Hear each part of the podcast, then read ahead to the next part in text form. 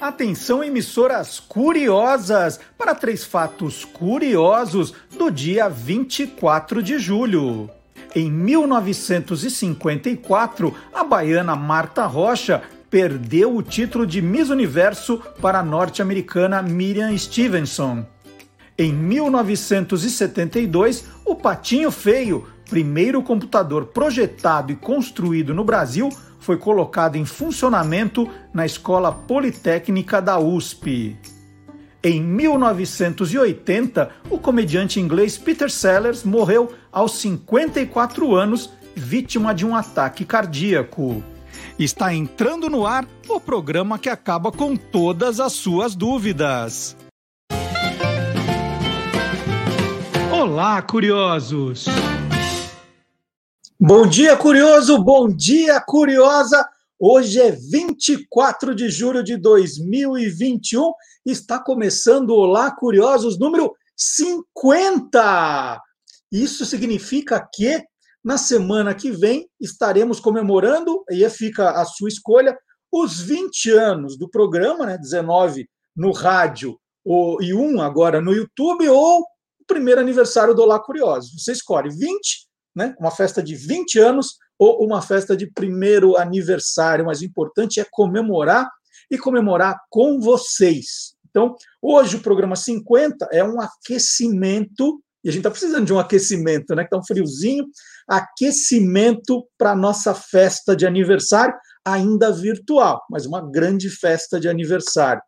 Então, no programa de hoje, tudo o que você sempre quis saber sobre qualquer coisa e as manchetes do programa de hoje são, já que é programa 50, os 50 anos do seriado mexicano Chaves. Nós vamos conversar com o autor de dois livros sobre o tema. E na pegada do Chaves, uma pergunta. Seu Madruga é pai de Chaves? Verdadeiro ou farsa? O Gilmar Lopes vai responder. E as curiosidades de um dos meus seriados preferidos, Além da Imaginação. Silvio Alexandre revela, ó, grande Silvio Alexandre.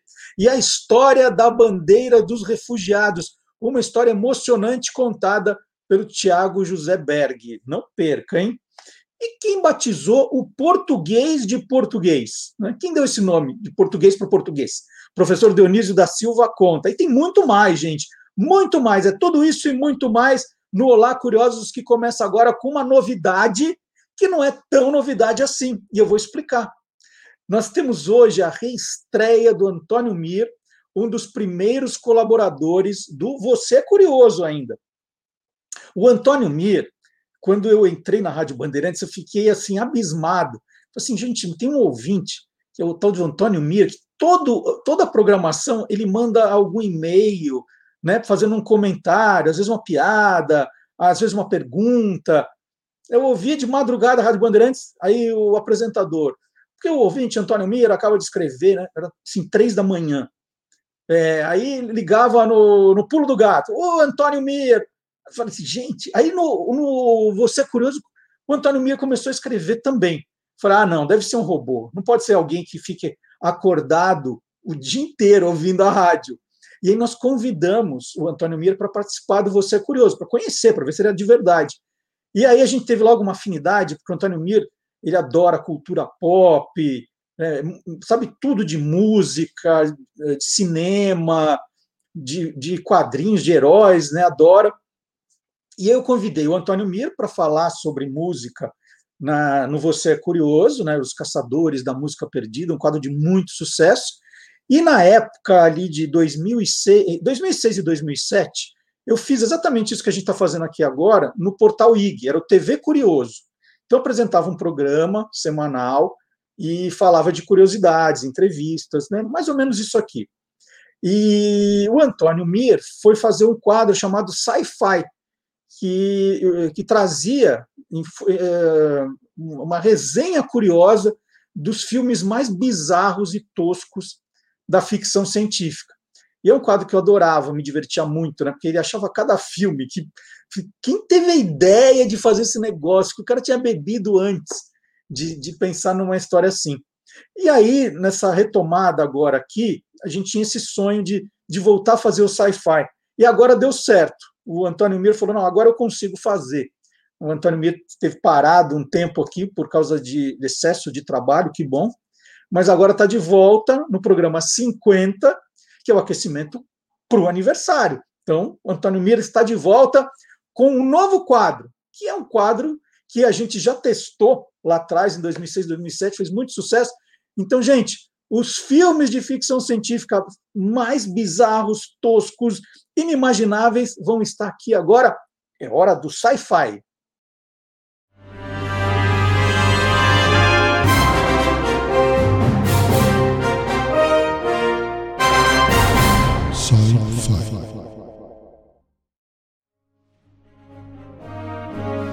Acompanhou a série The Mandalorian da Disney Plus conhece o diretor John Favreau. Em 2011, John dirigiu um curioso filme de faroeste ambientado no Arizona no ano de 1873. A curiosidade fica por conta da mistura pouco utilizada nos filmes do gênero. Cowboys montados em cavalos e armados com revólveres e rifles enfrentando seres alienígenas em velozes espaçonaves e armas de raios. Quando a cidade de Absolution é misteriosamente atacada, apenas a união de mocinhos e bandidos poderia resolver a situação. Absolution era comandada com mãos de ferro por um poderoso fazendeiro, interpretado por Harrison Ford. Quem colocava a ordem na cidade era o xerife Taggart, vivido pelo ator Kate Carradine. Kate é sobrinho de David Carradine, astro da antiga série de TV Kung Fu. Entre os bandidos, Daniel 007 Craig interpreta um criminoso procurado que reaparece na cidade. Tretas à parte, o grupo precisava se unir para derrotar o poderoso inimigo que possuía uma tecnologia desconhecida para os homens do século XIX. Em algumas cenas, dá para ver referências a outros filmes de faroeste e também a Indiana Jones e contatos imediatos do terceiro grau. Originalmente, o papel do criminoso Jake Lonergan era de Robert Downey Jr., mas ele teve que abandonar o projeto para fazer Sherlock Holmes O Jogo das Sombras. Daniel Craig ficou com o papel, não só apenas por seu talento. Como o filme é cheio de referências, contou também com a sua semelhança física com o ator Steve McQueen no clássico de faroeste Sete Homens e um Destino de 1960. Para o papel feminino, Daniel Craig indicou a atriz Eva Green, sua parceira no filme 007 Cassino Royale de 2006. Eva recusou a oferta. O curioso é que quem assumiu o papel foi Olivia Wilde, que chegou a fazer teste para a personagem Vesper Lind de Cassino Royale, papel que acabou indo para Eva Green. Cowboys e Aliens contou ainda com a produção de Steven Spielberg.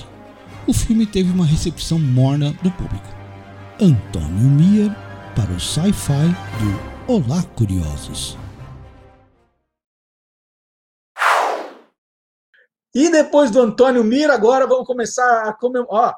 E, e, e, tem cada coisa que vem vindo por aí. O Antônio Mira já, já me falou quais são os próximos. Fala, gente, é um filme pior que o outro. Né? Pior nesse sentido, porque de curioso, curioso, curiosos, eles são todos. Então a gente vai se divertir muito com esse novo quadro do Antônio Mir. Então seja bem-vindo, Antônio Mir. E agora vamos começar a falar do Chaves, 50 anos do, do El Chavo de Ocho, né? É, nós vamos contar essa história daqui a pouco. Então, nós íamos falar disso em junho, que foi quando aconteceu a comemoração dos 50 anos da estreia do Chaves. Falar, ah, mas o programa 50 está logo aí? Vamos deixar para os 50? Que aí a gente já junta, né? O número 50, 50 anos do Chaves, todo mundo vai adorar. Então, nós vamos fazer uma dobradinha. Nós vamos começar com Gilmar Lopes, porque tem muita história do Chaves que corre por aí que a gente não sabe se é verdadeira ou farsa.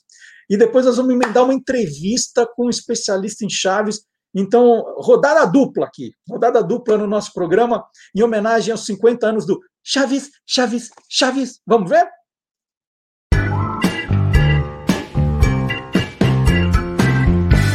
Verdadeiro ou farsa?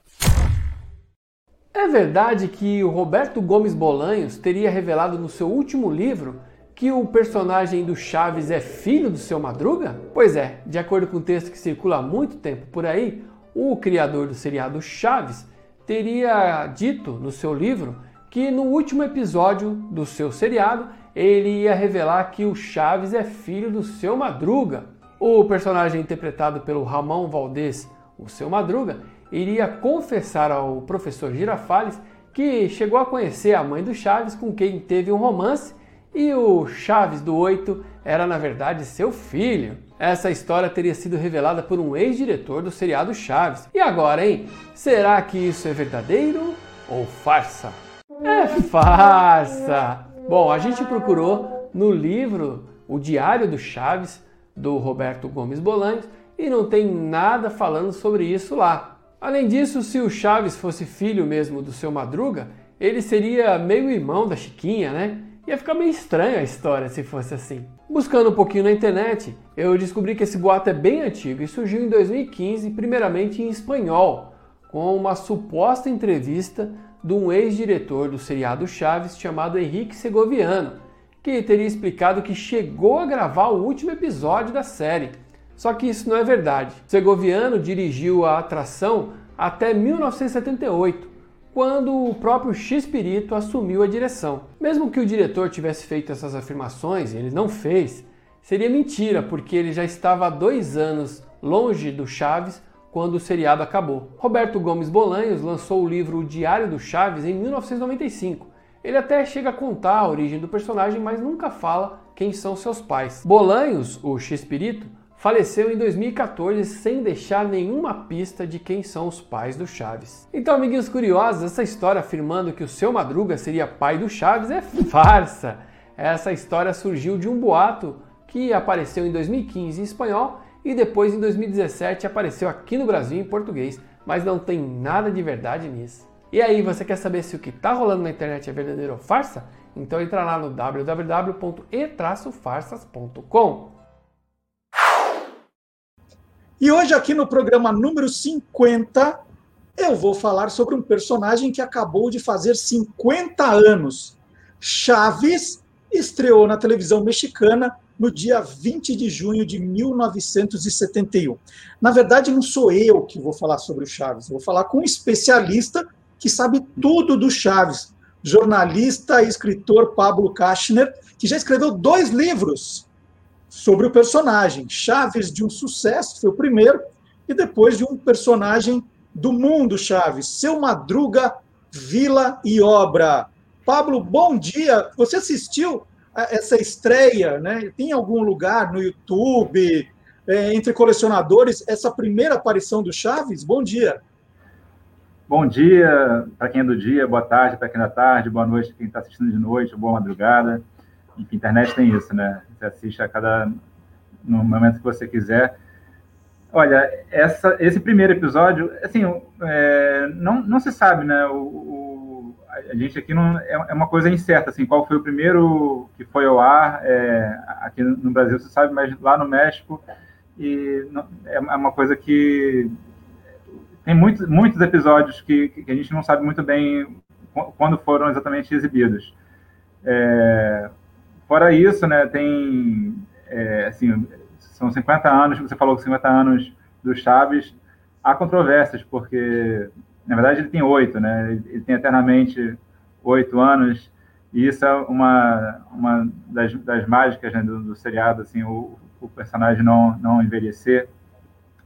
É, um, é um personagem atemporal, né, ele está ele tá em todos os, os países da América Latina, né, o, o tipo do personagem, a gente vai falar um pouco mais disso aí adiante, imagino.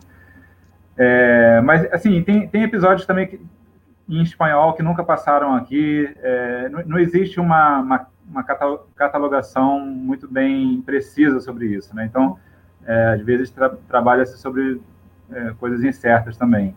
Então, não dá para precisar, assim. Vamos mostrar a, as capas dos seus livros? Você está com eles aí, Vamos, né? Sim.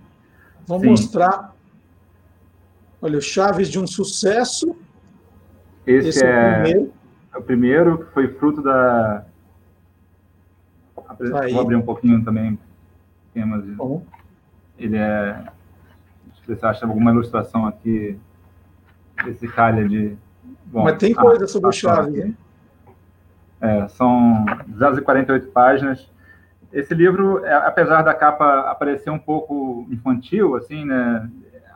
É, na verdade, ele, ele foi a, a, minha monografia da faculdade. Eu me formei em rádio e TV pela FRJ, Universidade Federal do Rio de Janeiro, e, e eu defendi a monografia sobre o Chaves e achei que, que tinha. Eu, eu, na verdade, quando eu escrevi a monografia, eu, eu escrevi de uma forma não muito acadêmica, assim, me permitindo usar alguns trocadilhos, jogos de palavras. Eu, eu escrevi como me coloquei como leitor, como como um leitor gostaria de, de ler aquilo. Então eu fugi um pouco dos moldes acadêmicos, né? Já já o assunto Chaves é um pouco é um tema que foge um pouco. Eu que eu quis permitir essa ousadia assim e, e meu orientador também permitiu, assim, ele achou bacana a ideia. E tanto o tema como o conteúdo também, a forma de escrever, eu, eu, eu fugi um pouco do, do, academicismo, que é uma coisa que eu, que eu, já buscava. E então, apesar dele ter uma capa aparentemente infantil, ele não é nada infantil, assim, o conteúdo ele não é nada infantil, ele é, uma, é uma, um trabalho acadêmico, mas escrito de uma forma leve. Fico imaginando, e... né, você ali na frente da televisão, e aí os seus pais falando, sai, sai, o que você está fazendo aí? Vai estudar. Eu não, estou fazendo meu TCC. vendo o, o, Chaves, né? É uma forma de institucionalizar o complexo de Peter Pan. Né? Você está tá ali fazendo, não, fazendo um trabalho acadêmico sobre uma coisa que remete à sua infância, mas então não enche o seu saco quando você está assistindo Chaves e e o, uma boa e o segundo? Vamos, vamos, mostrar o segundo também, a capa do Seu Esse Madruga. É o... Seu Madruga. Seu Madruga, Vila e Obra. Genial o título. Vila e Obra. É, eu, eu gosto muito de, de, Ah, vou te mostrar um pouquinho a parte interior, que é bonito. Esse, esse é, o do Sam Madruga, ele ficou com uma, um projeto editorial bem bacana, ele é colorido, é, tem fotos, ilustrações, ilustrações bacanas, aqui é o Homem Vitruviano, o Madruga Vitruviano, né? Uhum. E é um livro... Aqui tem um, uma evolução, deixa eu ver se... É um livro que, que Madruga Sapiens. Uhum. As ilustrações são do Maurício Melo. É, é um livro que ele foi uma encomenda, na verdade. Eu, eu lancei o do Chaves e aí é, uma editora me, me procurou é, perguntando se eu não tinha alguma outra coisa sobre Chaves para lançar. E aí é, eu, eu falei assim, preparado eu não tenho, mas o Seu Madruga é um personagem muito carismático e eu acho que dá pano para manga aí. E aí eu, eu é, um, é um não é exatamente uma biografia, eu, eu considero como um livro homenagem assim. É, eu, tem, tem inclusive assim, eu faço uma entrevista uma, uma entrevista fake, é, assumidamente fake com ele, porque ele já tinha morrido, né, então não teria nem como ele dar entrevista.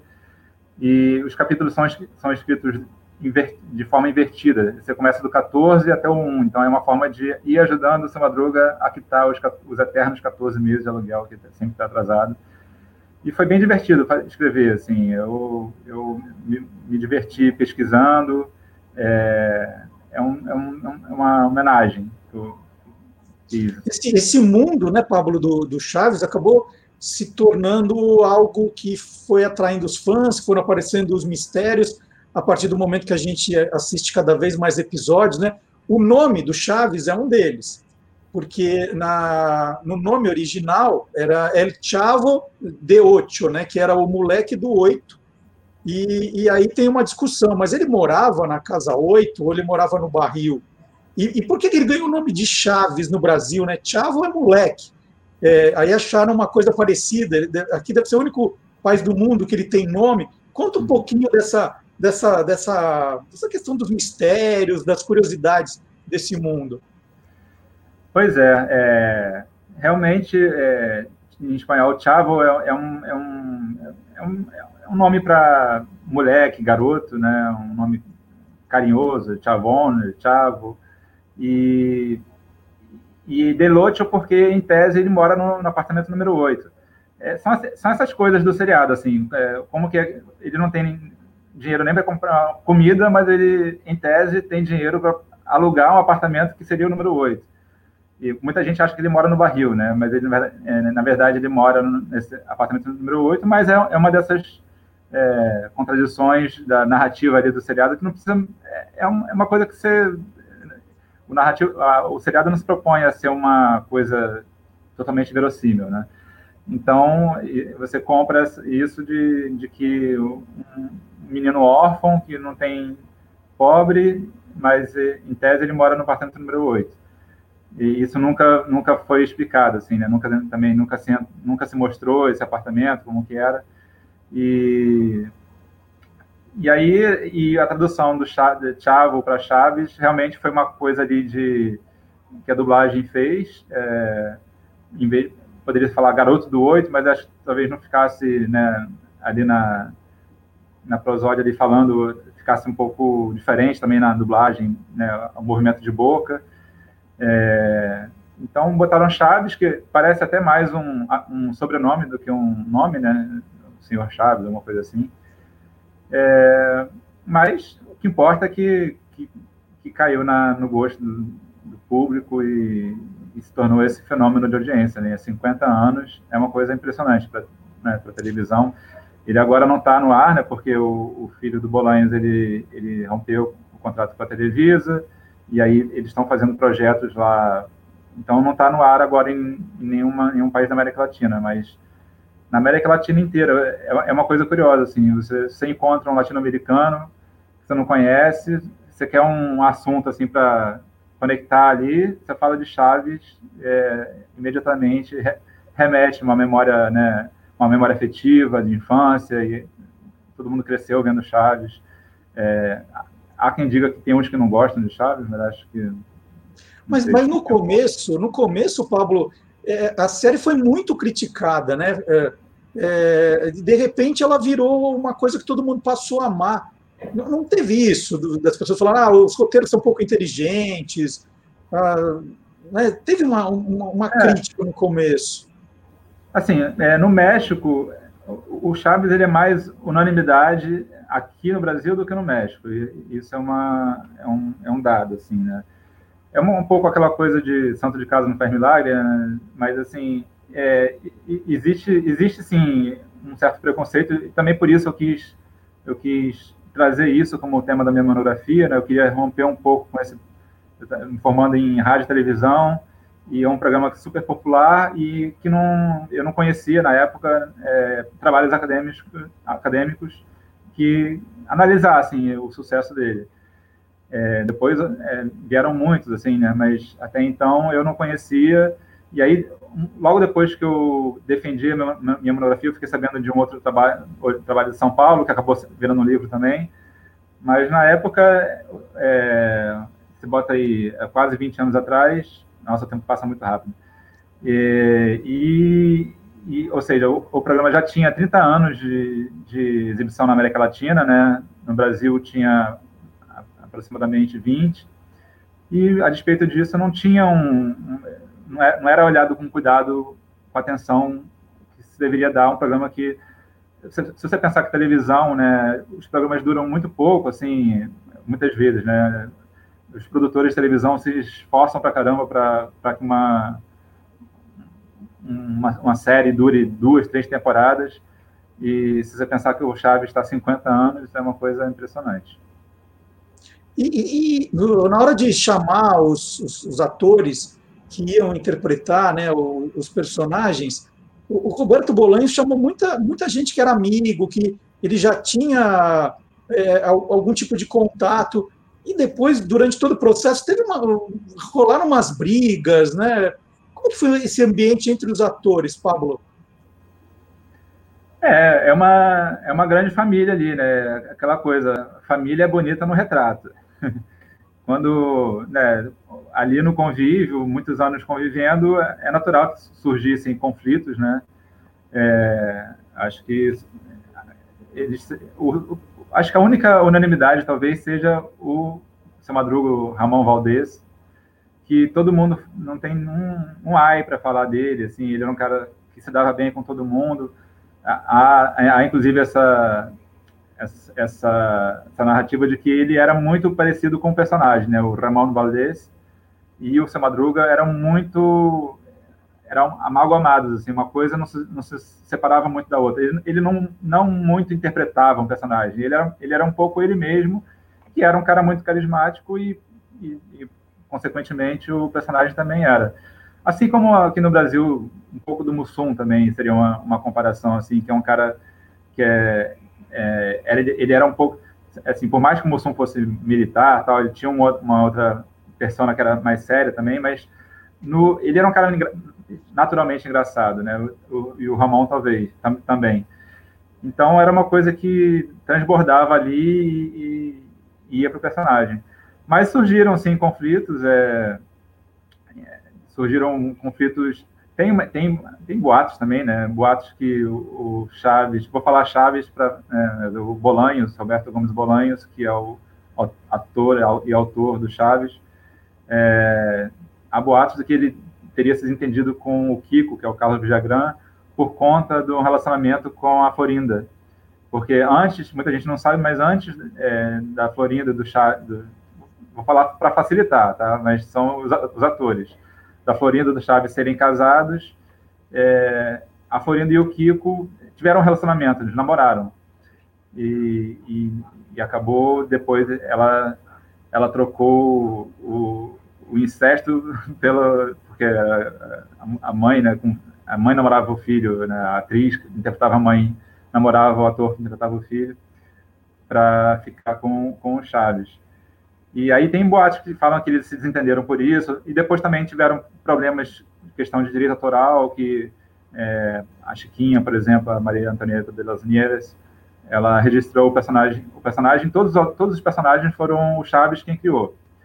E aí, só que no México, a lei de direitos lá é, tem que ficar renovando de 10 em 10 anos, me parece.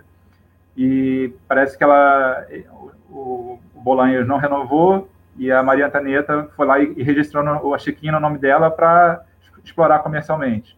Não foi uma coisa bacana que ela fez, é, mas ela estava amparada pela justiça ali e tal, e aí, aí realmente, de fato, houve uma, uma um, um, conflito entre os dois, ficaram se falar, sem se falar. É, e aí foi um, esse, esse não é boato, esse é conflito mesmo que é, esse foi registrado, digamos assim. Mas, assim, é uma, uma grande família, eles, assim, é, era, uma, era uma, é uma trupe, né? Eles foram se formando meio que de uma forma improvisada também, não teve uma seleção, de um casting, assim, para ah, a gente quer um personagem com tal perfil físico, e é, não foi muito assim, não. É, o, o Kiko, o Carlos Jagan, ele era um, um fotojornalista que aí, numa reunião, foram se conhecendo, e aí, na reunião, ele fez aquela bochecha dele é, que só ele consegue incrivelmente falar e ter aquela bochecha. E... É natural, e... né? Ele não, não é que ele usa enchimento, nada disso. Não, não. É, ele, ele faz uma coisa assim e vai falando, né, que eu não consigo imitar porque é, o ar vai saindo, mas ele tem. Ele, ele fez uma festa, o pessoal gostou tal, aí foram se conhecendo e, e aí a, a trupe foi se formando assim. E aí viraram uma, uma trupe que viajou por toda a América Latina, lotando estádios, esse fenômeno todo. Infelizmente, no Brasil, nunca vieram como, como, como trupe, né? como, nunca se apresentaram como a, a Vila do Chaves, só apresentações individuais, né? do Kiko, do, do Seu Barriga e da Chiquinha, mas como, como trupe nunca se apresentaram no Brasil. É, é, Pablo, e o, e o Chapolin? Em que momento ele aparece? Assim, o Chapolin eu não, eu não acompanhei muito, eu via mais Chaves. Onde entra o Chapolin nessa história aí? É, o, o Chapolin, ele, ele, ele, ele surge, na verdade, até antes do Chaves, mas ele, ele realmente, assim, o Chaves tornou-se é, mais famoso, né, mais, mas muita gente também, é, os fãs, vai ter fã que, que fala que Chapolin é muito melhor do que Chaves, aí, discussões de fã. Mas o Chapolin é um, é um, personagem muito interessante também. Ele, ele permite né, trabalhar com outros cenários, né, é, não ficar só na vila, por mais que na, no Chaves tenham os, os míticos episódios de Acapulco ou Guarujá, como prefiram, de acordo com a dublagem Algumas, algumas dublagens botaram Acapulco, outras Guarujá. Fora, fora esses episódios e algum outro do, da, da escolinha ali, é, todos são centrados na, na, vila, né? E o Chapolin permite essa, essa esse, esse, ele é mais flexível, digamos assim, e ele também permite tematicamente explorar clássicos da literatura, fazer brincar, né, fazer paródias, né, Romeu e Julieta, tem ele tem essa, essa peculiaridade de permitir uma, uma abertura maior. Imagino que os atores também devia ser divertido, né? Fazer, uma, fazer é, brincar com obras já públicas. E, e ele é um, é um, personagem interessante também, ele como personagem, que ele, ele é um herói é, muito latino, né? Ele, ele sente medo, ele, ele corteja as mulheres, meio marotamente e, e o bacana dele é que ele, ele, ele é um super-herói de, uma forma mais humana, né? Porque, sei lá, o super-homem é fácil você ser um super-herói quando uma, uma, bala, você sabe que uma, nenhuma bala pode te atingir. Você vai, vai desviar, vai parar a bala com o dente. Aí é fácil ser herói. Eu quero, quero ver ser herói tendo medo e, e superando esse medo, né? Isso de, de, alguma forma torna ele ainda mais heróico nesse sentido, né? Menos super-heróico, mas talvez mais heróico, porque ele, ele supera o, o medo que ele sente e de alguma forma meio torta, é verdade, mas ele dá um jeito na situação. Pablo, você falou agora da, da dublagem, isso é uma coisa que quando o fã é fã, ele quer aquela original, né? Aquela que ele se acostumou. Mudou muito uh, essa, essa questão da dublagem no Chaves, assim, equipes diferentes, vozes diferentes? Como é que funcionou isso? É, você diz em relação à, original em espanhol ou mesmo não, não, não, português? Ao, é, ao que, português mesmo, que foi mudando com o tempo. É. É, é, isso é, os fãs sempre, nunca gostam, né? Quando a pessoa se acostuma ali com uma voz, assim, com Simpsons também, né? Tem gente que quando muda a, a, dublagem, torce o nariz. É uma coisa de, de, de, de a, gente, a, gente, na verdade, a gente cresceu, né, com aquela voz, é, por exemplo, do Chaves foi o Marcelo Gastaldi, e aí ele é, é uma coisa que acho que remete também um pouco à memória afetiva, né, que, que tem uma, uma, digamos, uma rejeição quando, quando tem uma nova voz, mas às vezes não tem jeito, né? Porque alguns dubladores morrem também. E se a série continua, é, procura-se, né? Uma voz que seja timbre parecido, mas às vezes não é. Realmente, é, o fã identifica, né? Que tem uma diferença ali, mas é, é isso. Não tem o que muito para onde se escapar com relação a isso. Mas, por exemplo, o, o do Nhonho também, que é Gustavo Berriel, que é um cara que é fã e, e é ator, e aí substituiu um dublador que morreu e, e, ele imita muito bem, assim, ele, ele consegue, ele foi muito elogiado por, por conseguir imitar muito bem a voz, e aí vai, vai muito né, do, da capacidade do dublador de, ou também se ele quer imitar também, né, tem isso, né, talvez o dublador não, não, não queira estar nesse lugar de ter que imitar um outro dublador, porque a autoria dele ali como, como ator, o ator também é um autor, né? ele tem a, tem a criação dele ali também, ele, se ele está disposto a isso ou não. E aí, se ele estiver disposto e, e, conseguir imitar o timbre de voz, acho que os fãs agradecem. E, e, nesses 50 anos, a gente, a gente teve um monte de gerações, né? Que, assim, de pai para filho foi acompanhando Chaves junto, Chapolin, e a gente olha que é uma coisa muito ingênua, né, Pablo? Dá para dizer que, que o Chaves vai continuar por, por mais tempo ou essa nova geração agora do YouTube, das redes sociais, não, não vai conseguir se apaixonar pelo, pelo personagem que lá, né, agora a geração do, do, do avô via? É, assim, o Chaves já passou por isso, né? Ele já conquistou novas gerações. É, agora tem os, millennials, os Z, Z, Y, daqui a pouco tem alfa, beta, não sei para que, para qual alfabeto vai. É, mas o Chaves ele já conquistou uma geração, inclusive foi isso é uma, uma das coisas que me chamou a atenção para discutir na monografia, é como que uma, uma geração, né, já em, quando, em 2003, 2004, quando eu defendi a monografia, era uma geração que tinha crescido numa, num ambiente muito mais tecnológico, é, um ambiente mais high-tech do que, do que a estética do Chaves traz, né? Que é uma estética ali anos 70, é, aquela coisa do cenário que parece que vai cair, de papelão e tal. É, mesmo essa geração, ele, ela consumiu e gostou e, e, e foi criada aliando as duas coisas. Ela jogava PlayStation, mas gostava de Chaves. Então, por que, por que não a nova geração vai gostar de TikTok e vai, vai gostar de Chaves? Porque é um, é um, é um, um essa coisa do humor dele, né? Tem, tem vários níveis de humor ali. Tem desde o pastelão, né? Aquela coisa de torta na cara, até o, o jogo de palavra. Isso é, um, é, um, é uma grande chave também, uma, uma das chaves desse sucesso é, pegando o trocadilho do, do título do livro, que ele consegue é, atingir um público amplo, assim, né? Tanto que é um programa, disse um programa familiar, que, pô, se você pegar um produtor de televisão, o sonho dele é, é conseguir isso, é um programa que a criança, criança de 4 anos assiste até o, o idoso de 80.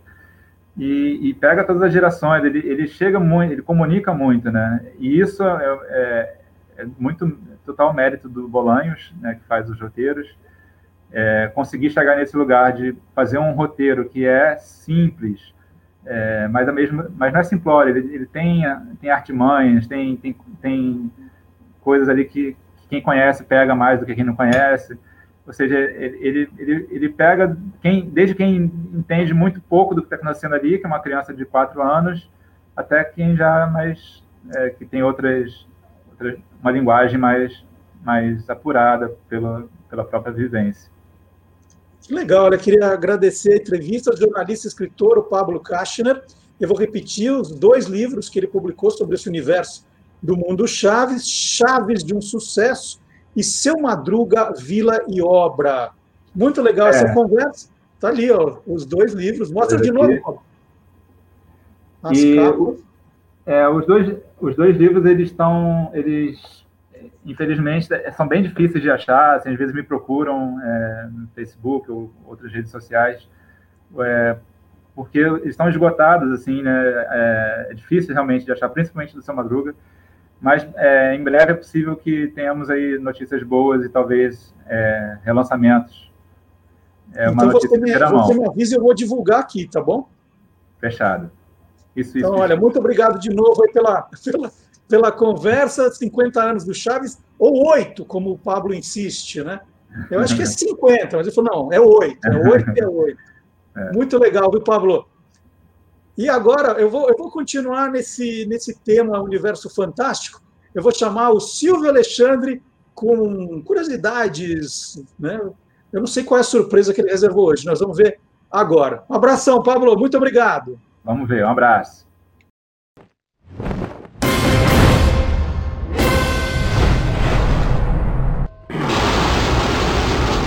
Universo Fantástico.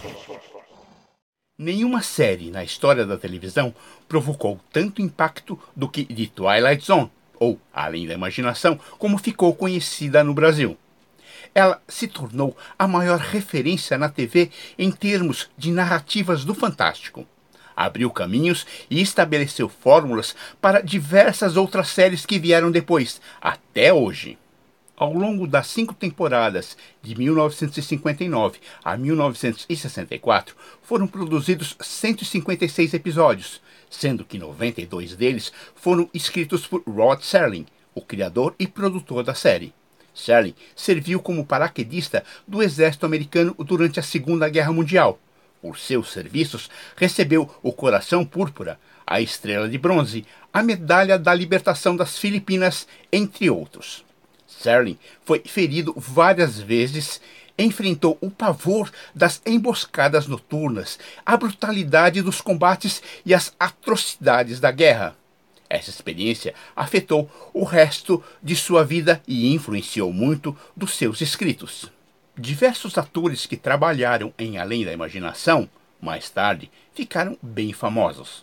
Quatro dos principais atores de Star Trek série clássica apareceram na série. William Shatner, o Capitão Kirk, em dois episódios. Leonard Nimoy, o icônico Sr. Spock, James Doohan, o engenheiro milagreiro Scott, e George Takei, que, dois anos depois, seria o piloto da Enterprise.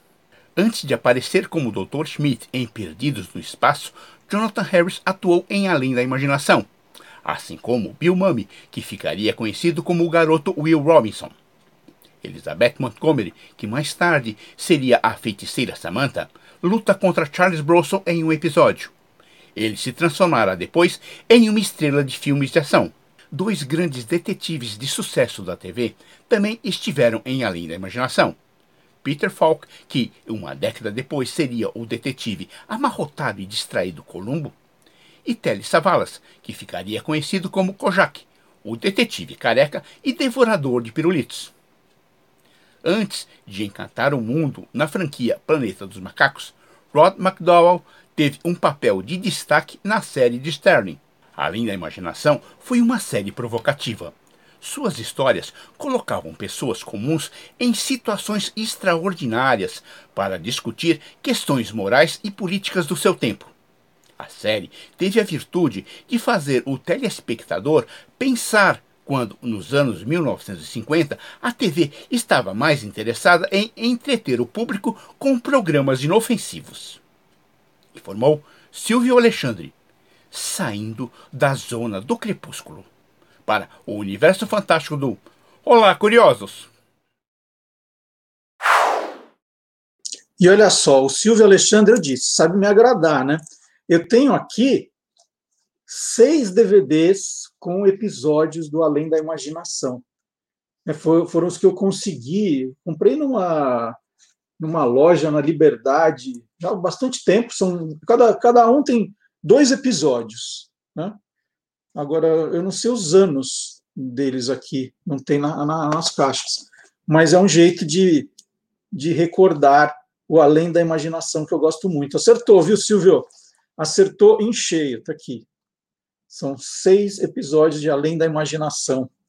Falei sobre isso também outro dia no TikTok, tem vídeo sobre Além da Imaginação no TikTok, contando algumas curiosidades. Não, não, não ficou tão bom quanto o do Silvio. Do Silvio é insuperável, mas eu, eu me esforcei. E agora é a hora daqueles recadinhos do nosso programa. E vocês assistiram a cerimônia de abertura dos Jogos Olímpicos de Tóquio? É Tóquio 2020, embora nós estejamos em 2021 a Olimpíada mantém o nome original, né, por tradição. Então, Tóquio 2020, que aconteceu em 2021. A cerimônia diferente das anteriores, né, mas sempre com, com muita emoção. Acho que sempre é, é um evento que, que, que apaixona né, os Jogos Olímpicos, mesmo num momento tão triste. Né, é um momento muito delicado. A gente se questiona, o povo japonês se questionando Deveríamos ter um evento como esse nesse momento? Sim ou não? Né? É, ou, ou, é um evento da esperança da, da, retomada? Então, cada um interprete a sua maneira, isso dá, dá muita discussão. Então, eu estou falando tudo isso porque é, nós preparamos no site do Guia dos Curiosos também muitas matérias sobre Jogos Olímpicos. Né? Então, vou, vou sugerir uma delas, colocar aqui na tela é, tradi as tradições das cerimônias de abertura de outras Olimpíadas. Então, tem a tradição, outros casos marcantes. Você vai encontrar muita coisa sobre a aberturas de Jogos Olímpicos no site do Guia dos Curiosos, matérias fresquinhas, tá? Então, dá uma consultada lá. E sempre que for procurar alguma coisa sobre Olimpíada, não resultado atual, não, gente, mas histórias de Olimpíadas passadas, a minha sugestão é você procurar no site do Guia dos Curiosos, põe lá o que você está procurando de curiosidades, curiosidades da bandeira olímpica. Né? Porque, quais são os, os continentes representados pelos anais olímpicos? Procura no site do Guia dos Curiosos. Como é mesmo aquele juramento dos atletas? Vai lá no Guia dos Curiosos. Então você vai encontrar essas, essas coisas, essas curiosidades por lá. Né? Então fica a minha dica. Aliás, eu, eu, eu cobri cinco Olimpíadas na minha vida, profissionalmente. Fui para Seul em 88, Atlanta 96, depois Grécia 2004, Pequim 2008 e Londres 2012. Foram as cinco que eu cobri profissionalmente e depois a passeio eu fui para Rio 2016. E eu tenho em casa, e eu, eu, eu tenho que combinar de mostrar algumas coisas para vocês, lembranças dessas Olimpíadas. Eu não vou conseguir mostrar tudo, são duas caixas que eu deixei aqui perto, mas, por exemplo, ó, isso aqui, essa caixinha original de 88, tem aqui uma Vou mostrar. Uma medalha que eu recebi por ter participado da Olimpíada de Seul em 88. Né, todos os que estiveram na, cobrindo, olha aqui, ó. Aqui é da cerimônia de abertura. Quem esteve na cerimônia de abertura ganhou essa medalha. Eu tenho também a lanterninha tinha um, não tinha celular ainda para as pessoas ficarem acendendo a lanterna, mas em Seul deram uma lanterninha com um símbolo olímpico para a gente tinha que, que todo mundo que estava lá na, na, arquibancada tinha que acender em determinado momento para participar do show. E eu tenho guardado essa lanterninha. É, tem o sininho que deram também, tem algumas coisas assim. Essa aqui é a minha credencial da, da Olimpíada de Atenas 2004, é, então, assim, esse símbolo significa que eu podia entrar em qualquer competição, em, todo, em qualquer esporte. E o IBC era o Centro de Imprensa de Televisão e o MPC era o Centro de Imprensa da Mídia Escrita. Eu podia, então, entrar em qualquer um dos dois. Essa credencial me dava acesso a qualquer evento esportivo. Está aqui a minha credencial. Só mais uma coisinha, não mostrar tudo hoje. Isso aqui é uma, é uma réplicazinha do Estádio Olímpico de Londres. Eu não. Está tá guardadinho aqui. Eu podia ter tirado da caixa já, né? Mas está aqui, ó. Guardadinho, bonitinho, do Estádio Olímpico. Então, está aqui outra lembrança de Londres também. Então, tem muita coisinha que eu vou mostrar aqui ao longo da Olimpíada e das Paralimpíadas. Eu vou deixar aqui, depois eu guardo. Isso aqui é, é com tanto cuidado, gente, vocês nem imaginam, viu? Então, quer curiosidades? Guia dos Curiosos.com.br e eu tenho também o Guia dos Curiosos Jogos Olímpicos. Aí é um livro inteirinho dedicado aos Jogos Olímpicos. Aí tem, aí tem coisa mesmo, aí tem coisa para valer. Fica a indicação de livro. E você está curtindo os vídeos do TikTok que nós estamos fazendo, TikTok no Instagram, videozinhos de um minuto, sempre curiosidades muito divertidas. Então fica a minha recomendação. Né? Você não está seguindo ainda. Tem gente ainda que acha, fala, não, o Marcelo está no TikTok, que loucura. Não, gente, agora tem um monte de conteúdo bacana. TikTok resolveu apostar em conteúdo, isso é muito bom, muito bom mesmo. Tem, tem dicas de beleza, tem dicas de literatura, tem dica de culinária, todo videozinho curto, divertido, não é só mais aquelas dancinhas e aquelas musiquinhas chatas, não. Então eu vou mostrar um que fez muito sucesso essa semana. Você sabe por que a gente chama a, a mistura, né, a proteína, no, quando você coloca ali um bife, um frango, um peixe, chama de mistura no prato? Eu contei, vamos ver o vídeo? Por que a gente chama de mistura a proteína que vai junto com arroz e feijão no nosso prato do dia a dia. Essa curiosidade está aqui no meu livro novo, o Guia dos Curiosos, edição fora de série, e eu explico.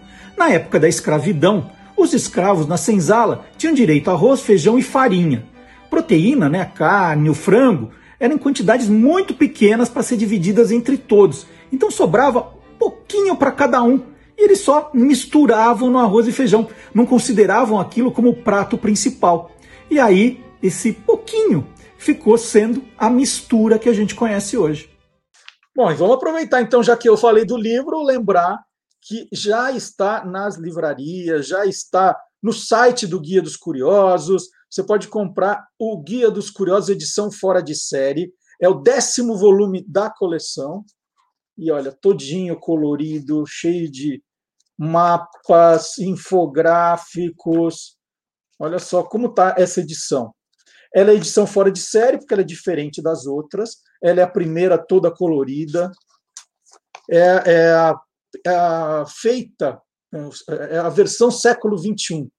Então não é que você fala assim, ah, é, é igual aquele outro que você lançou em 95, não, é totalmente diferente. Outras curiosidades, outros capítulos. É para pegar também o filho do curiosinho. Quem foi curiosinho em 95, né? Aprendeu a gostar de ler com o Guia dos Curiosos, agora já tem filhos, já tem sobrinhos, então pode dar de presente para eles. Você fala, ah, meu, meu filho não gosta de ler. Tenta, tenta, depois me fala. Então, Guia dos Curiosos, é só. Tem um link aqui embaixo. Eu tenho um link na descrição do vídeo, um link para ir direto para a página, ou guia dos curiosos.com.br, também dá para pedir o seu. Combinado? E nós estamos no Facebook, no Twitter, no Instagram e no TikTok. Guia dos Curiosos em qualquer uma dessas redes sociais. E estamos também em podcast. Falar, ah, mas não tem podcast no seu programa? Claro que tem.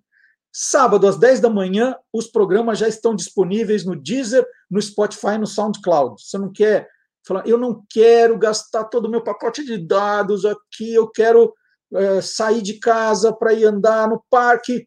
É só baixar Deezer, Spotify, SoundCloud, você vai ouvindo o programa igualzinho como se tivesse aqui no YouTube ou no Facebook.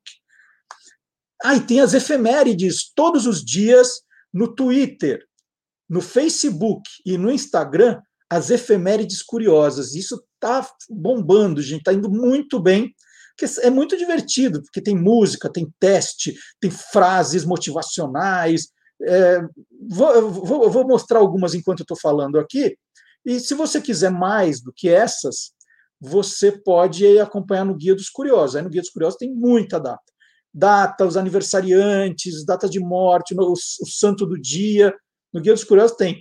Eu até indico, é, todos os dias, quando estiver naquele momento de, ah, deixa eu ver o que aconteceu, que você entra num UOL para ver as notícias, já aproveita e entra também no Guia dos Curiosos, no site, dá uma olhadinha na home para ver as novidades, e depois dá uma chegadinha ou no Facebook ou no Instagram para ver as efemérides. Você vai ver, seu dia vai começar muito melhor.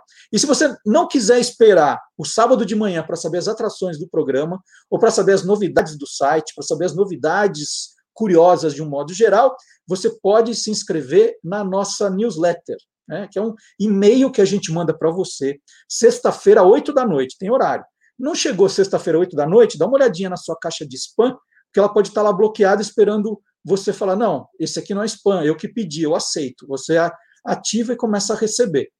Então, é só colocar o seu e-mail, não precisa colocar dado nenhum, não, não precisa o número do Pix, do cartão de crédito, nada disso. É o seu e-mail, você envia para a gente e nós vamos mandar uma, uma vez por semana, sexta, oito da noite. Pode olhar, é, é 8 e 1. 8 e 1 vai aparecer na sua caixa postal. Cansou, falar, ah, eu já recebo muita coisa, é só descadastrar, não tem, não tem burocracia nenhuma. E por último, o nosso e-mail, olacuriosos@guiadoscuriosos.com.br é o e-mail para você mandar alguma sugestão, um vídeo, uma foto, né? De repente você tem alguma coisa para compartilhar com a gente, vai ser muito legal. E olha quem voltou também, depois de uma pequena temporada de parada, né? Todo mundo merece um descanso. professor Vard Marx está de volta ao nosso programa. Vamos lá, então, outro que seja re-bem-vindo, professor Vard Marques, que aí tem história.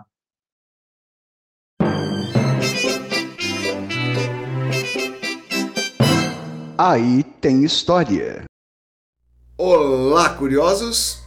Estavam com saudades? Bem, os meus planos de trabalho deram uma aliviada e agora eu posso fazer uma das coisas que eu mais gosto nessa vida, que é contar histórias para vocês curiosos do mundo todo. É, e essa história de hoje é muito boa. Duvida? Aí tem história. Ele nasceu na cidade de Cannes, na França, em 1776 e lutou nas forças de Napoleão Bonaparte. Seu nome era Pierre Labatut, ou como acabou ficando conhecido no Brasil, Pedro Labatut. Ué, mas o, o que é que um militar francês veio fazer no Brasil? É, pois é, ao declarar independência em 7 de setembro de 1822, Dom Pedro, que ainda não era primeiro, mas viria a ser, uh, não dispunha de forças armadas. As forças armadas uh, que existiam no Brasil, treinadas e etc., eram governadas por oficiais portugueses. E grande parte das pessoas esquece que nós tivemos sim uma guerra de independência, que só terminou no dia 2 de julho de 1823, quase um ano depois do Grito do Ipiranga, o Grito da Independência. Aliás, o Grito do Ipiranga.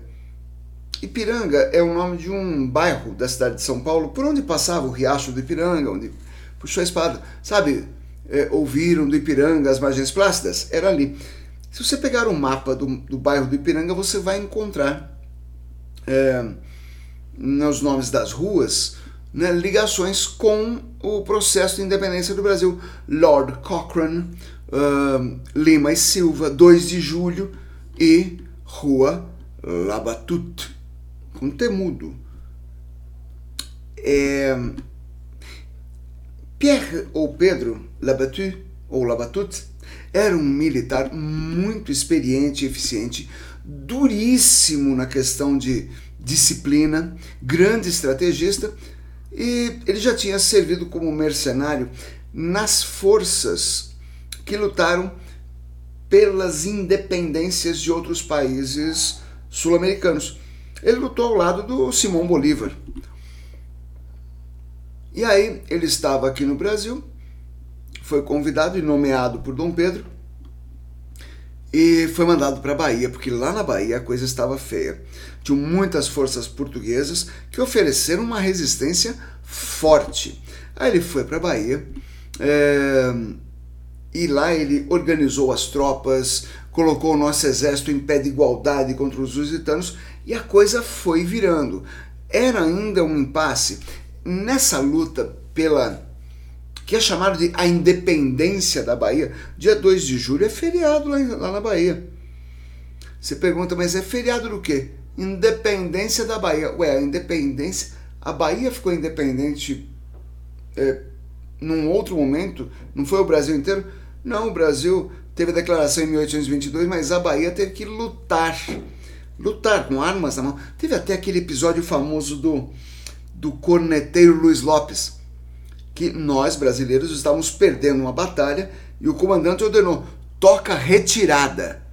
Ele se atrapalhou e tocou: cavalaria avançar e degolar.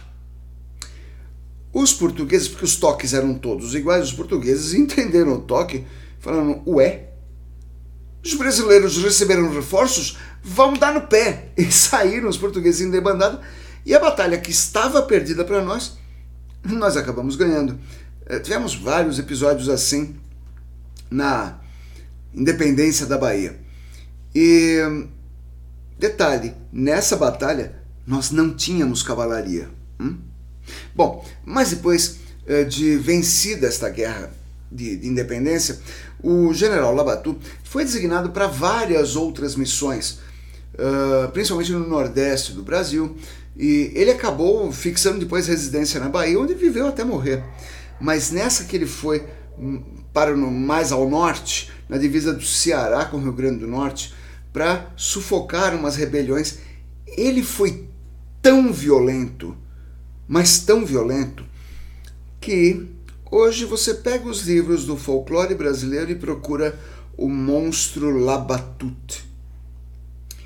Tem um olho só, dentes enormes, corpo coberto de pelos, Dizem que ele é pior que o lobisomem e ele se alimenta de crianças. eu confesso que é, eu lembrei dessa história toda porque essa semana rolou um vídeo na internet de uma menininha com seus três aninhos ela corre para longe do pai e o pai grita: Filha, volta senão o fulano te pega. Fulano é um desses poderosos aí do momento. E a menininha volta desesperada pro colo do pai. Um aviso, cuidado aí, ó, poderosos de plantão. Pode ser que o destino de vocês seja, seja virar bicho-papão. Pois bem, pessoal, eu voltei com tudo e também voltei com tudo com as minhas, com as minhas consultas de leitura e aconselhamento no tarô. Quem experimentou gostou bastante. Venha você também. É isso.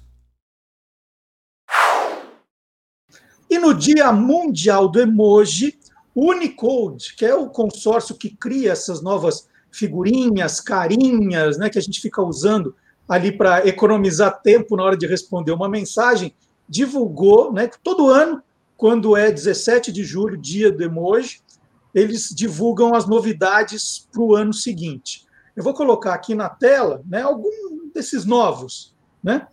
Vocês já devem ter visto, aí vai, vai aparecer uma hora no seu celular, são as novidades. Olha só o que a gente tem. E na hora de fazer uma pesquisa, por exemplo, eu queria saber por que foi escolhida a data 17 de julho para o dia do emoji. Então, pesquisando.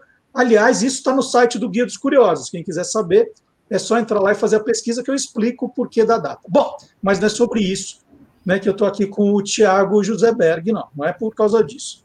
É porque, durante a pesquisa, então estava pesquisando a história dos emojis, quem criou, é, quantos existem, Aí eu me deparo com uma bandeira que eu nunca tinha visto, que é essa bandeira aqui, ó, essa bandeira. Que país é esse? Né? E aí pesquisa, pesquisa, pesquisa, estava lá, bandeira dos refugiados. Falei, ah, agora eu vou pegar o Tiago. Eu vou mostrar para ele, ele não vai ter ideia do que é. Aí mandei para o Tiago, ele falou, ah, eu sei, bandeira dos refugiados, né? Não tem jeito, gente. O, o, o Tiago sabe tudo de bandeira, não é à toa que ele lançou bandeiras de todos os países do mundo, mas essa dos refugiados não tem aqui não, né, Tiago? Bom dia. Bom dia. Nossa, é verdade, essa bandeira não tem, Marcelo, porque essa bandeira é extremamente nova. Nós estamos falando aí de alguns anos, né, dessa bandeira dos refugiados. Mas, aliás, primeiramente, é muito difícil você encontrar duas cores nessa bandeira, que são o preto e o laranja. Uhum. E aí está o significado dela, né? Porque essa bandeira foi criada por uma artista síria, refugiada, chamada Yara Said, que mora em Amsterdã. E as cores preto e laranja vêm justamente de um dos itens que acompanha a vida dos refugiados, uh, sobretudo na Europa, que é o colete salva-vidas. Então, as cores laranja e preto remetem ao colete salva-vidas, que é dito como que um dos únicos passaportes que o refugiado tem. Né? Inclusive, a faixa, a pequena faixa preta que acompanha a bandeira, é resultado do significado da resiliência, da dor e da esperança desses refugiados em alcançarem uma nova pátria. Bom, é sensacional essa história, não, não, não tinha ideia disso. Eu descobri a bandeira, mas o significado o Tiago está me contando agora. Sim, é muito curioso esse fato de você usar né, um elemento cotidiano na vida dos refugiados para isso. Né? Inclusive, Marcelo, ah, o, quando houve a primeira vez o, o, o processo no qual você tinha no desfile olímpico os atletas olímpicos refugiados, foi proposta a utilização dessa bandeira. Só que o Comitê Olímpico Internacional ele foi muito rígido naquele momento e não permitiu que fosse usada. Né? Então, os atletas é, desfilaram com a bandeira olímpica. No Rio, é, não foi permitido o desfile, mas o, o, comitê depois voltou atrás e permitiu que os atletas usassem a bandeira em eventos públicos. Então, aparecem muitas fotos aí de uh, atletas que têm uh, o uso dessa bandeira que acabou ganhando o coração de todos os refugiados no mundo todo. E, e eu imagino né, que, além dessa bandeira, você tenha visto todas as outras que estão ali como os emojis, né, como símbolozinhos do celular. Tem mais alguma bandeira que não é, eu não sei se posso dizer de protesto ou que ou que marque algum grupo, alguma coisa que não seja só a bandeira de uma nação, Tiago? Ah, sim, né? Nós temos aí hoje ganhando muita força, né? A bandeira do movimento LGBTQI a mais, né? Que é uh, um símbolo também universal, né? O interessante da, né, dos emojis e, do, e, tudo mais é que eles vão seguindo também uh, o comportamento da sociedade, né?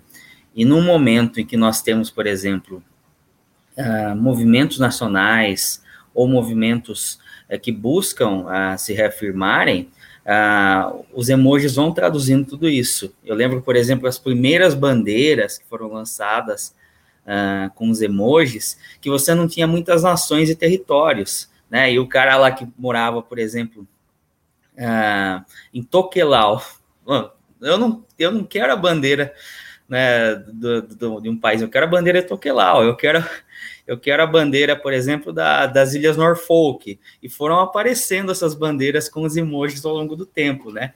Então, isso que é, é bem interessante. Eu não duvido nada que logo os emojis vão estar trazendo a bandeira da Somalilândia, né? Quebec e outros movimentos aí uh, separatistas ou mesmo de, de busca né, de uma identidade nacional. Mas da, daquelas nações que fazem parte da ONU, aquelas estão todas lá. Não faltam Estão todas lá. A, além do mais, né, nós temos aí não só as nações, mas territórios também uh, tendo suas bandeiras. Então, por exemplo, ah, eu quero lá a bandeira da Samoa Americana, vai aparecer lá, né? Então, isso é, é bem bacana nesse sentido, né? De fato, ah, os emojis têm acompanhado aí o, o comportamento das pessoas, né? inclusive essa busca por identidade e nacionalidade. Mas não os Estados americanos, né? Não chegou a esse grau, assim, de...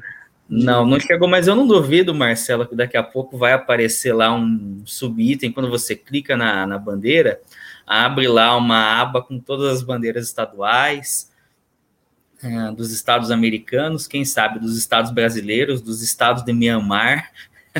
É, esse, esse, mundo aí tem uma possibilidade tanto, né? E a gente tem que acompanhar isso, né? Então, é, tem surgido novidades aí, e essa da bandeira dos refugiados foi mais uma que eu acabei é, compilando. Muito legal. Enquanto, então, os emojis não trazem todas as bandeiras do mundo, né? Aí você pode curtir. Opa, peguei fundo da cabeça. Você pode curtir Bandeiras de Todos os Países do Mundo, do Thiago Berg. Livro completíssimo, mais do que os emojis. Ó, ele vai, vai contando a história das bandeiras dos países, dos, das regiões, das anteriores. Tudo isso está aqui. Tiago, muito obrigado por você explicar que essa estava com essa dúvida e agora agora já sei tudo sobre a bandeira dos refugiados. Que belíssima história. Te agradeço demais a participação aqui no nosso programa. Exatamente, Marcelo. E tem uma coisa que os emojis não fazem que o meu livro faz. O quê? Ele traz as bandeiras históricas de todos os países do mundo. Não só as atuais, mas como no passado também. Ó, para você, ó. É. Curti, muito legal. Então vamos, vamos mostrar agora aqui no programa que o mundo inteiro é curioso, não é só o Tiago, não. Vamos ver. Vamos ver aqui no nosso programa. Valeu, Tiago. Abração.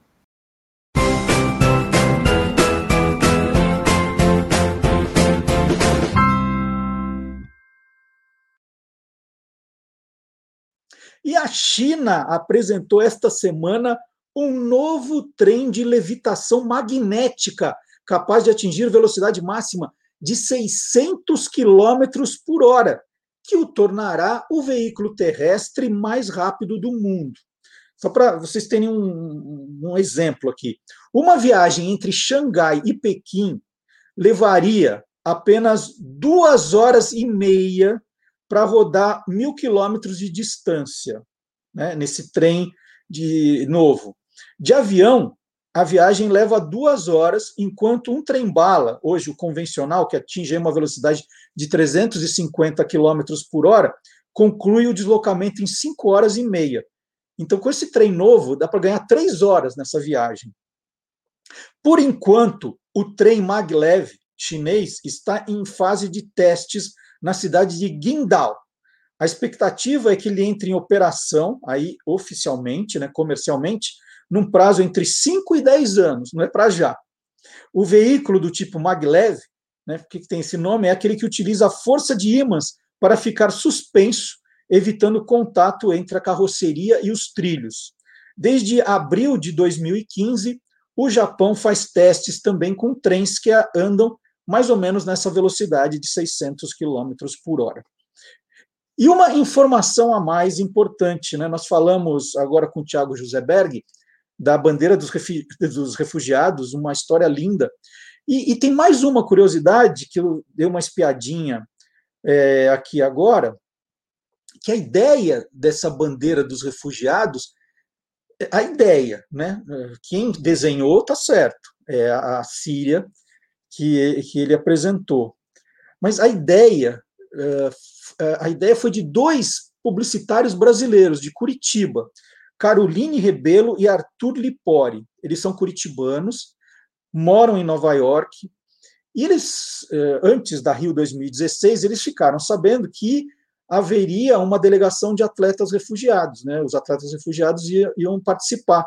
E aí eles tiveram a ideia de criar uma bandeira para um país que eles imaginaram que era a nação dos refugiados. E eles é que foram atrás de refugiados para fazer o hino e a bandeira. Então, é, eles achavam que não era o caso deles, como publicitários, é, é, desenharem a bandeira ou criarem um hino, tinha que ser alguém que passou por isso. E eles é que convidaram os autores do hino e da bandeira para fazerem, é, antes da Rio 2016, essa bandeira. Olha que história legal, que história maravilhosa. E por falar em história maravilhosa, quem está sempre contando histórias maravilhosas é o Magalhães Júnior.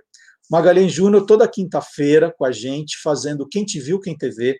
Aliás, quem não viu, tem que ver, porque é, é um programa melhor que o outro, com o resgate da cultura televisiva brasileira. História... aliás, Magalhães Júnior contou no programa de quinta-feira que vai ser vovô, gente.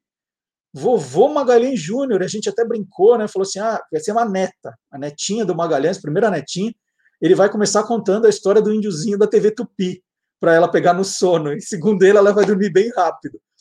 É, minha netinha era uma vez um homenzinho chamado Assis Chateaubriand. Assis Chateaubriand comprou câmeras de TV e a, e a, e a netinha já dormindo ali, caída, assim. Bom, mas é, é, parabéns, Magalhães. Queria contar para todo mundo aqui eu fui o primeiro a contar. Ele já sabia há algum tempo, mas ele falou: não, eu vou deixar para contar no Quem Te Viu, Quem TV. Então ele me contou antes do programa e eu já contei para todo mundo e estou contando aqui também. Não esqueçam de mandar os parabéns para o Magalhães Júnior. Aliás, Magalhães Júnior merece agora um joinha aqui, vai, uma curtida no nosso programa, um comentário, não só no chat, mas nos comentários também. Vamos lá, todo mundo, quem não se inscreveu ainda é o momento, está aqui aqui em cima, aqui em cima, não, aqui em cima, aqui em cima. O botãozinho de inscrição, a sinetinha, tudo isso é muito importante. É, é, é, a internet, essas redes sociais trabalham com algoritmos, que é, é, um, é um mecanismo que faz assim, ah, se eles percebem que tem um, um tipo um movimento de manada, alguém está gostando de alguma coisa, curtindo, compartilhando, comentando, isso vai para mais gente, mais gente vai ficar sabendo. Quem aqui ah, ninguém curtiu, ninguém comenta, ninguém compartilha, esse negócio não interessa a ninguém. Aí a coisa fica perdida. Então é importante. Bom, falei, falei, falei, falei, falei, vou voltar para onde eu estava.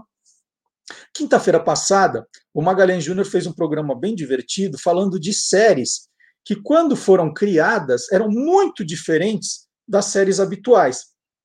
A televisão estava acostumada a mostrar muito isso nos anos 50, 60, tá? Bang Bang, é, seriados de, de luta de capa e espada, e de repente apareceram séries que, naquele momento, eram muito diferentes, elas traziam temas novos, e, e uma das mais divertidas, é, é, também do final dos anos 50, é Lanceiros de Bengala. E, essa, é, e a história é muito engraçada. A história do Magalhães, criança assistindo essa série. Então, nós vamos, vamos ver um trecho desse programa. Se você quiser conhecer outras, ele contou a história de cinco lá. Aqui vai ficar uma só. Vamos ver então a história de Lanceiros de Bengala com Magalhães Júnior.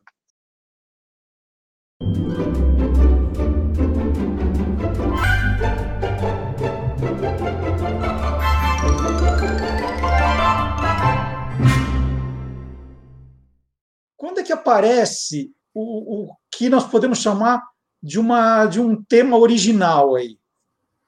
Tá, uma, uma diferentona. Né? É, diferentona. Ela surge em 1959. Foi a primeira série a ter como tema a Índia, quando ela ainda era uma colônia inglesa. inglesa. O nome da série era Lanceiros de Bengala. Essa série estreou na TV Tupi, Canal 3, em 1959, como eu falei, e foi uma das primeiras séries a ser dublada. Tanto é que na grade horária das emissoras, tanto em revista como jornais, a programação frisava que a série era dublada para o português. Uhum. Né? Hoje a gente fala dublada em português, eu sempre a gente fala dublada, mas não, dublada para o português. E Lanceiros de Bengala contava as aventuras de dois tenentes, o tenente Rhodes e o tenente Storm. Eles ficavam à frente do 77º Batalhão de Lanceiros, em Bengala, na Índia, isso durante o final do século XIX.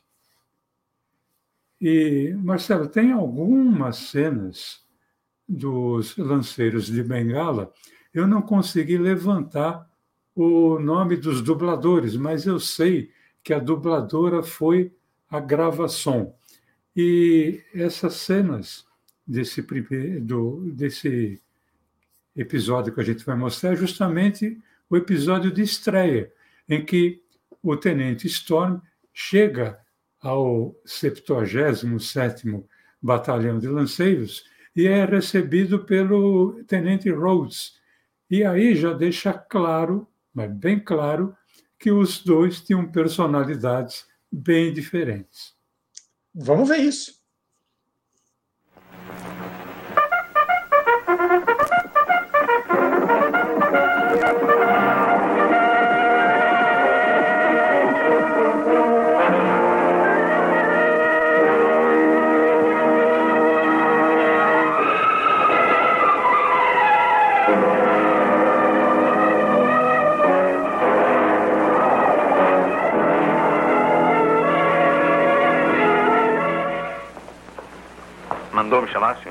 Sim, Sr. Rhodes. Descanse. Quero que vá receber o trem de Pessahawa. O tenente William Storm, que substituirá Shannon, chegará nele. Um bom trabalho espera. Não será fácil substituir Shannon. Não tenho ilusão que seja como Shannon. Nem eu tampouco. Sei como o admiro, mas não temos que comparar, não seria justo.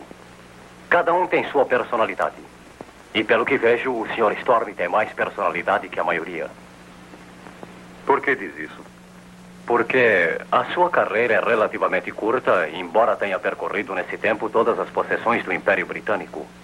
Voluntariamente ou à força? A sua folha de serviço é excelente.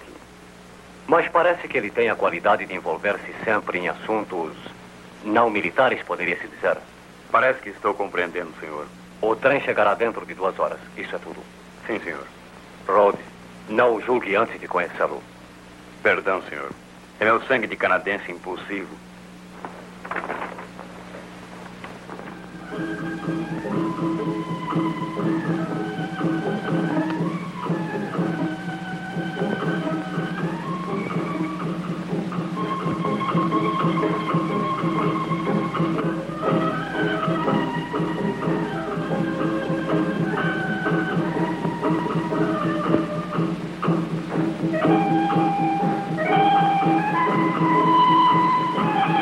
Storm?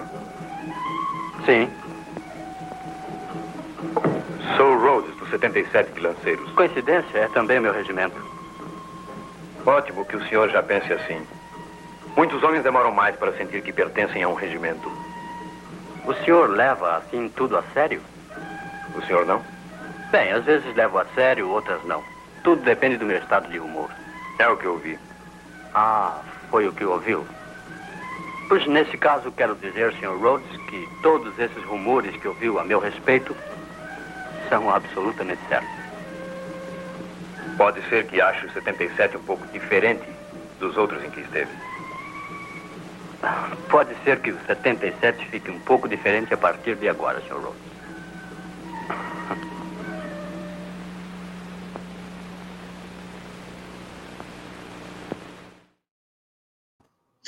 Bom, e antes que perguntem, né? Mas eu não vi nenhuma bengala. O, o Magalhães já explicou, gente. Bengala era uma região ali na, na Ásia, né, na Índia. Hoje, uma parte de Bengala pertence a Bangladesh e a outra a Índia, né? Só para a gente explicar direitinho, né, Maga? Senão estamos esperando alguém de bengalinha ali, não, não, não vai ter. É, que foi o que aconteceu comigo, né? Mas, Olha, em 1959, eu tinha seis anos, né? Aí a minha tia, uh, lendo jornal, conversa com a minha mãe e fala: Olha, vai ter um filme, porque que ninguém falava série, né? Ah, é, onde é? Na TV Tupi. Lanceiros de Bengala. Fiquei com aquilo na cabeça, né? Então eu fiquei imaginando um, um cara cheio de lanças e usando bengala, né? Pô, chega de noite eu vou assistir e vejo, né? Provavelmente eu devo ter visto, não me lembro se vi esse episódio ou não. Eu fiquei esperando a hora de. Só via nego de turbante em cima de cavalo, tal, etc. Pô, cadê os caras? De... Cadê a bengala? Né? Nada, e, e, e para entender que, que, que não ia ver bengala, demorou um pouco, mas, mas, mas tudo bem. Valeu a pena, foi, me diverti muito vendo essa série. Então tá aí. Essa história é muito legal e tem outras melhores ainda no Quem Te Viu, Quem TV. Tá tudo guardadinho no canal do Guia dos Curiosos no YouTube. Você pode ver, já são 46 programas do Magalhães. Olha quanta história tem. Quanta história. Então você pode assistir todos eles a hora que você quiser. Vai vendo pelos temas, né? Procurem playlists do, do nosso canal Guia dos Curiosos Tá lá, Magalhães Júnior, todos, todos, todos. Aí você fala, ah, olha que legal, Vigilante Rodoviário, quero ver. Olha que bacana, Sítio do Pica-Pau Amarelo, a história. Aí você escolhe os temas e vai maratonando. Vamos fazer agora o, um convite para você ouvir histórias. Falei, brinquei que o Magalhães vai contar histórias para a netinha. Vamos, vamos contar história, uma história em cima de um livro? É hora do Tolendo no nosso programa.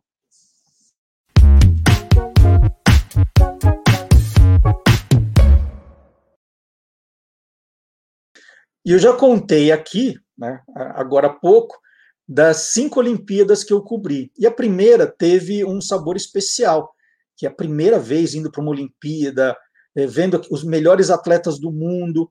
Esse é o sonho de todo jornalista esportivo, né? Cobrir Olimpíada, Copa do Mundo. E em, a primeira foi em Seul, em 88. Eu já tinha eu já tinha feito a cobertura dos Jogos Pan-Americanos de Indianápolis em 1987, me credenciei para cobrir as Olimpíadas pela revista Placar.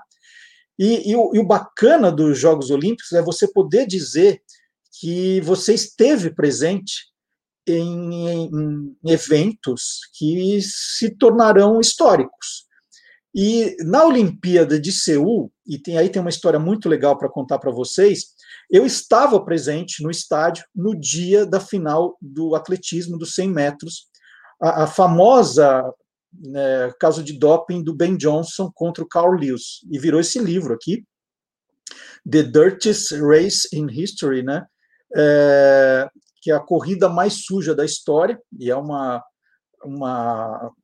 Eles contam a história desde o começo dos dois atletas, como eles se tornaram grandes rivais, e vai terminar justamente na história do dia 24 de setembro, um sábado de 88, quando acontece essa final. E eu estava agora pegando as minhas coisas olímpicas. Aqui, ó, eu, por exemplo, estava aqui, ó. Sou eu, magrinho, no estádio. Isso aqui foi da cerimônia de abertura. Mas eu tenho aqui uma foto. Olha eu com o Odori, mascote de Seul. Opa, tá aqui, eu. Mas o que eu quero mostrar, na verdade, é essa foto aqui que eu tirei, tirar do plástico. É, não, não vai dar para vocês verem, mas aqui no cantinho tem a data em que ela foi tirada, ela, 24 de setembro de 88. E é, eu no estádio, no dia que eu estava no estádio, justamente nas provas de atletismo, quando eu estava presente nessa competição. Eu nem ousei tirar foto da final dos 100 metros, porque ela é tão rápida e eu não queria perder nenhum detalhe. Né? Então falei, não, vou tirar foto agora, vou ficar prestando atenção na prova. E aí foi um resultado, todo mundo esperava que o Carl Lewis ganhasse essa medalha de ouro. Inclusive, tem uma história que é contada no, no livro aqui, que no dia 5 de maio de 1987, o pai do Carl Lewis morreu, é, morreu de câncer, né? Foi uma, foi uma morte trágica. E no funeral, o Carl Lewis pegou a medalha de ouro que ele ganhou na prova de 100 metros, é, que é, é assim a prova mais importante do atletismo, porque é aquela em que você vê de fato quem é o homem mais rápido do mundo, né? Que é um tiro muito rápido. E o Carl Lewis pegou a medalha de ouro que ele ganhou em 84 em Los Angeles colocou no bolso do paletó do pai, né? E a mãe do Carl Lewis falou: "Nossa, mas essa medalha é tão importante para você, por que, que vai ser enterrada com seu pai?", né? E aí ele disse: "Porque em Seul eu vou ganhar outra, né? Eu não preciso mais dessa, porque em Seul eu vou ganhar outra". Então ele se preparou muito para ganhar essa prova. E ele, e ele nas, nas, nas provas classificatórias sempre tinha as melhores marcas. Então todo mundo dava como certo que o Carl Lewis ia ganhar de novo essa medalha de ouro. E aí, surpreendentemente, o, o, Ben Johnson, que é um jamaicano que depois se naturalizou canadense, eh, ele competiu pelo Canadá, ele teve um resultado impressionante. O Carl Lewis, que era o favorito, terminou essa prova em 9, 9 segundos, ponto 92. E o Ben Johnson fez em 9,79, né? Era um, foi um negócio espantoso, seria uma das grandes marcas da história. E segundo o Carl Lewis no livro, ele na hora sacou, falou: ah, ele está usando anabolizante, né? Não pode ser. E ele ficou muito chateado com o resultado, porque ele desconfiou na hora que a coisa não era honesta.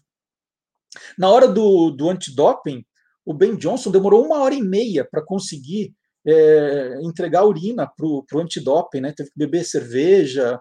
E, e aí o resultado foi comunicado ao Comitê Olímpico Canadense no domingo. E aí o chefe da delegação foi lá tirar a medalha de ouro do Ben Johnson. Foi, foi um escândalo. Né? Isso foi revelado depois para a imprensa na, na segunda-feira de manhã, dia 26. E eu lá em Seul recebo uma ligação da redação em São Paulo falando assim: Marcelo, nós temos que fazer uma matéria, porque a gente fechava a placar ali do, do domingo para segunda, então o fuso horário para mim já era segunda, aqui a redação estava fechando. Falou assim: nós precisamos falar sobre o doping na matéria, né? Porque agora ela muda inteira.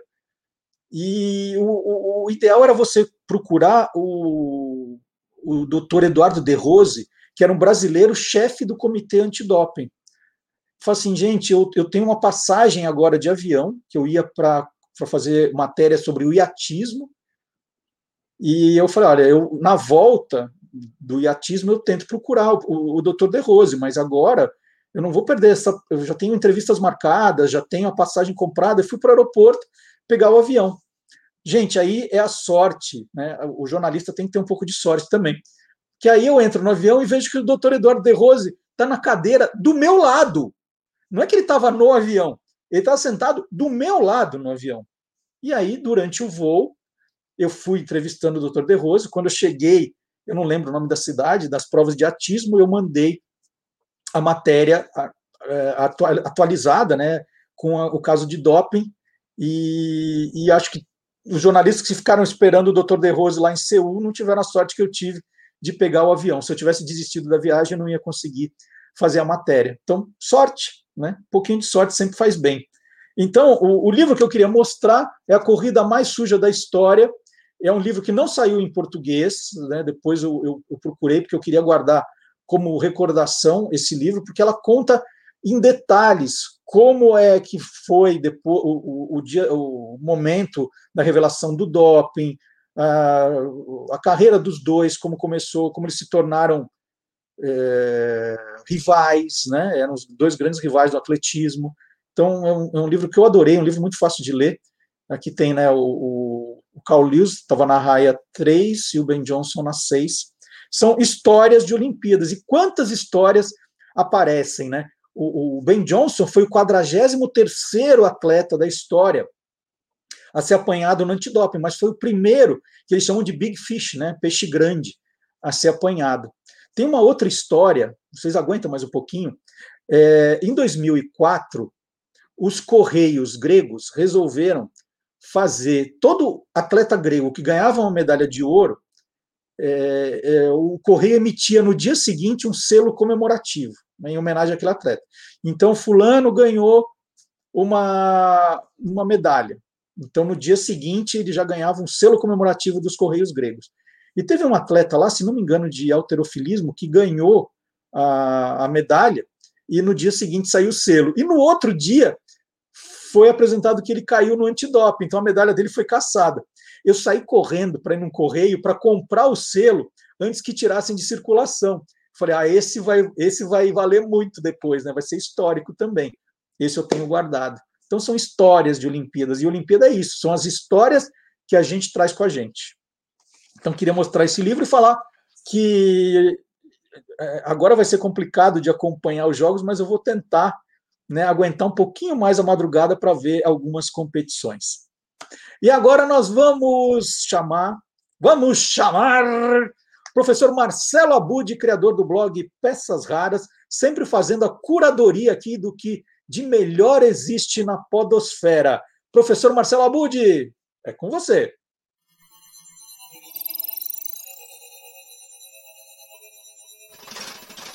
Hoje pode. Com Marcelo Abud. Já imaginou uma máquina do tempo que, para nos transportar a outros séculos, precisa apenas que fechemos os olhos? Pois foi assim que me senti ao ouvir o primeiro episódio da série de podcasts Rio Memórias. No ar desde 16 de julho, o tema escolhido para abrir a série não poderia ser mais apropriado, mas melhor do que qualquer coisa que eu possa falar.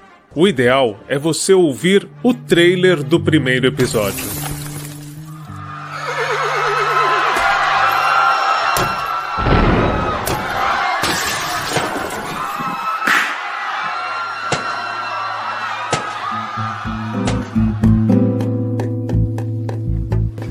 Clima turbulento da vacinação contra a varíola em 1904. Foi assim a faísca, né, que faltava para que essa bomba explodisse.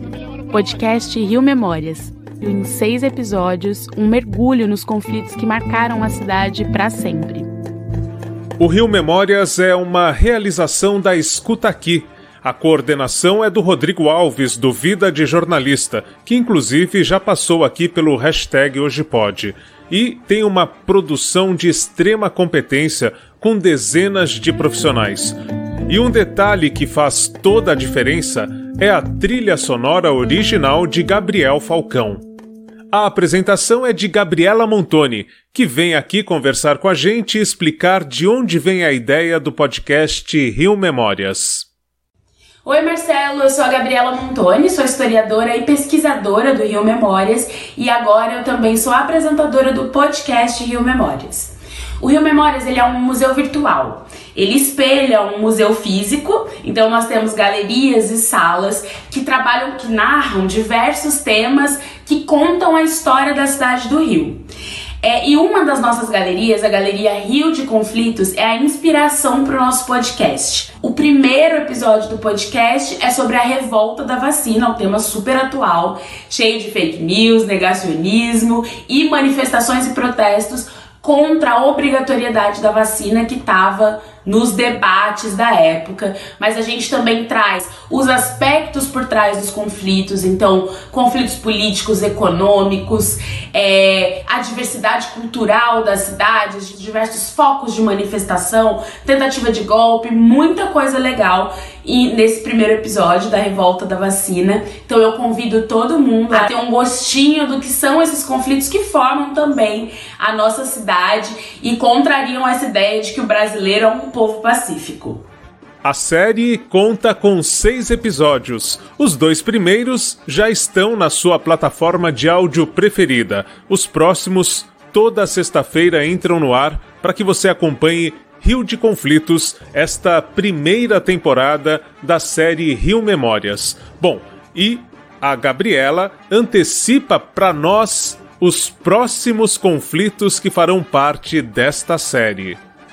E agora que vocês já sabem um pouquinho sobre o primeiro episódio da Revolta da Vacina, eu vou dar um spoilerzinho dos próximos episódios. O próximo, que vai ser lançado já nessa sexta-feira, é sobre a Conjuração Carioca, que talvez muita gente nunca nem tenha ouvido falar, né? Mas no fim do século XVIII, articulações pra, contra a coroa foram desenvolvidas entre as boticas a intelectualidade brasileira em polvorosa contra a coroa. Depois a gente tem um episódio sobre transportes, nem 20 réis, nem 20 centavos. A gente faz esse paralelo das revoltas do bonde que tiveram no século XIX, no século XX, com as manifestações de 2013 contra o aumento dos 20 centavos e outros motivos em 2013. Depois, o nosso quarto episódio é sobre a revolta da Chibata, uma revolta que aconteceu também no início do século XX, em 1910, em que marinheiros negros se revoltaram contra o uso do castigo físico na Marinha Brasileira. Muita revolta, tiro contra a cidade, uma atmosfera de caos. Muito bom, acompanhem. É, o quinto episódio é sobre os motins que aconteceram na cidade após o suicídio do Getúlio Vargas, que a cidade também saiu às ruas e foi um cenário de caos total. E por fim, a gente apresenta um episódio que resume um pouco de, dos conflitos que a gente foi trabalhando é, ao longo desses cinco primeiros episódios que é a política das ruas. Então a gente vai trabalhar alguns outros conflitos históricos que fizeram parte da cidade, encerrando a nossa primeira temporada. Acompanhem, comente com a gente se vocês gostaram, se não gostaram. Agradeço por estar aqui, Marcelo. É, quero convidar a todo mundo para ouvir o podcast Rio Memórias. Até já! E você pode ampliar essa sua experiência sensorial. Além de ouvir o podcast, visite a Galeria Rio de Conflitos e o Museu Virtual riomemórias.com.br. Semana que vem eu estou de volta com mais histórias da Podosfera, o incrível universo dos podcasts. Eu estou adorando aqui ver os meus álbuns de fotos. Né, do, olha só, gente, eram álbuns, não é essa. Hoje, se eu procurar da, das últimas Olimpíadas, tudo digital, eu não acho. E olha só, eu era muito magro em 88, que beleza! Olha, fininho, fininho, fininho. Bons tempos, hein? Podia comer à vontade e não engordava. Eu tenho aqui as fotos da cerimônia de abertura. Eu gostava de. Era caro fazer álbum de fotos, mas eu gostava, porque é mais fácil de achar hoje. Aqui ó, é a medalha do. Esse aqui é o pódio do Brasil. Oh, aqui, ó. O Aurélio Miguel do judô estava presente também no dia em que ele ganhou a medalha de ouro, estava cobrindo essa, essa prova. Ai, ai, que saudade né, da Olimpíada quando eu estava lá. Muito bom. E vamos chamar então o professor Dionísio da Silva agora Palavra nua e crua. Ele tem de onde vem as palavras, hein? Quem quiser o livro vai encontrar na descrição dos nossos no Facebook e no YouTube o link direto para comprar o livro do professor Dionísio Livraço. Vamos ver?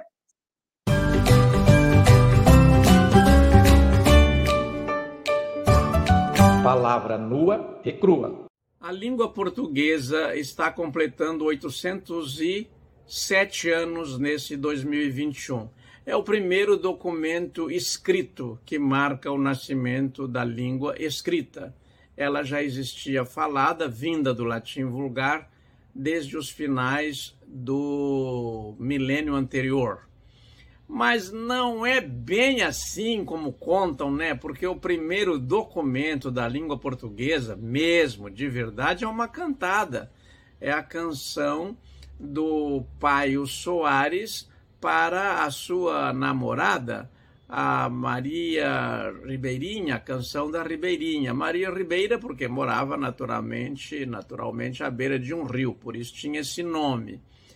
E quem realmente vai consolidar a língua portuguesa como oficial não é o Dom Afonso II no testamento que ele deixa no ano de 800, é, no ano de 1214, é, mas sim é, o Dom Diniz, que declara o português como língua oficial em todo o reino. Dom Diniz morreu no século XIV e ele teve muitas namoradas, mas era casado com uma santa, Santa Isabel, Isabel de Aragão.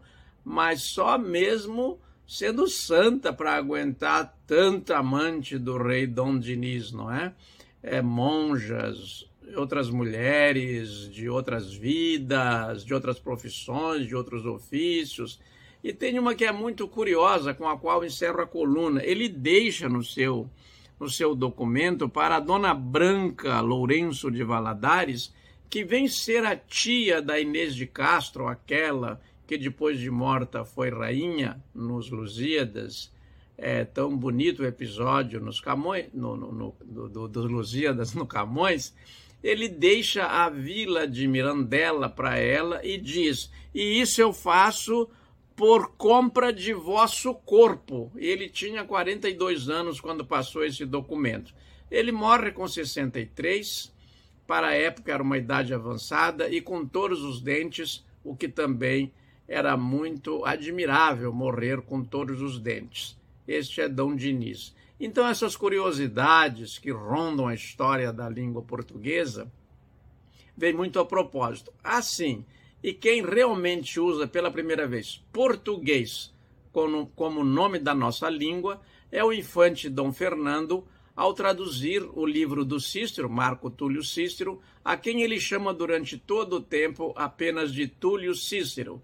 E Dom Fernando é, morre sequestrado na África, não é? Porque é, quem o deu em, como refém em garantia de devolver uma cidade tomada, depois não foi lá resgatá-lo e ele morreu na prisão e foi depois então canonizado.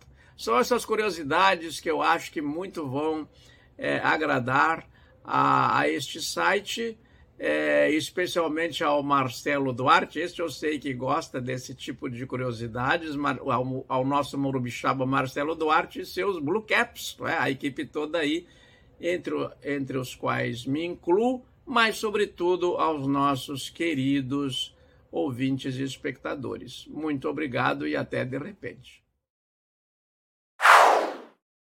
E estamos chegando ao final do programa. Eu vou mostrar uma página aqui do Guia dos Curiosos, edição fora de série, que é a novidade. Se você quiser um exemplar, você entra no guia dos já tem o link direto. Está aqui. Olha só, essa, essa aqui é a parte de tecnologia e tem o Guia dos Curiosos nas redes sociais. Quando nós entramos no YouTube, no Facebook, no Instagram e no TikTok. O TikTok é o caçulinha.